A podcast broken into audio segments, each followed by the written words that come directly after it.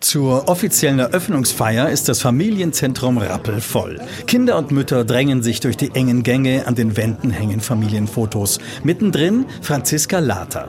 Sie ist mit ihrer kleinen Tochter Gloria da. Erste Überraschung, beide sind katholisch. Das interessiert hier keinen und also es ist alles in Ordnung. Was auch sehr schön ist, es ist ein sehr offenes Miteinander und es geht eigentlich nur um die Kinder und um die Mütter und da sind wir doch letztendlich alle gleich. Das jüdische Familienzentrum ist also keineswegs nur für die jüdische Community da, wie uns die Leiterin Reporterin Daphne Baum erzählt. Und wir wünschen uns, dass es ein offener Ort ist, an dem jeder herzlich willkommen ist, egal welcher Herkunft und Lebensumstände. Also es ist das Familienzentrum im Westend, das für alle offen ist. Natürlich werden die Angebote von Schwangerschaftsbegleitung bis hin zur Kinderbetreuung sehr gerne von der jüdischen Gemeinde angenommen. Der jüdische Glaube spielt natürlich auch eine Rolle im Familienzentrum. Alle jüdischen Feste und Feiertage werden hier begangen. Der Vorstand der Frankfurter jüdischen Gemeinde, Benjamin Graumann, sieht die offizielle Eröffnung als ein deutliches Signal Signal an die jüdische Community. Ich glaube, das ist ganz wichtig als Signal, dass wir zeigen, wir sind hier, um zu bleiben. Wir investieren in unsere Zukunft. Ein Familienzentrum gründet man ja nicht, wenn man vorhat, wegzugehen, sondern wenn man bleiben will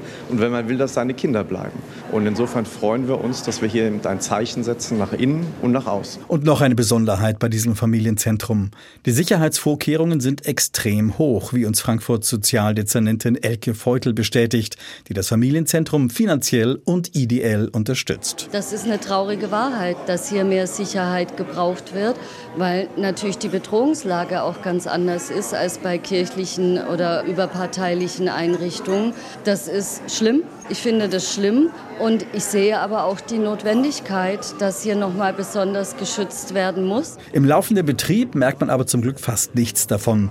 Die Einrichtung ist ein gesellschaftlicher Treffpunkt für alle, sagt uns Franziska Later. Manchmal wird Englisch gesprochen, manchmal Deutsch, äh, manchmal wird äh, eine andere Sprache gesprochen, die ich gar nicht kenne. Äh, aber es ist wunderschön und man versteht sich auch ohne, dass man sich einander irgendwie verständigen kann in einer Sprache. Weil letztendlich ist eine Mutter eine Mutter und die Sprache ist universal.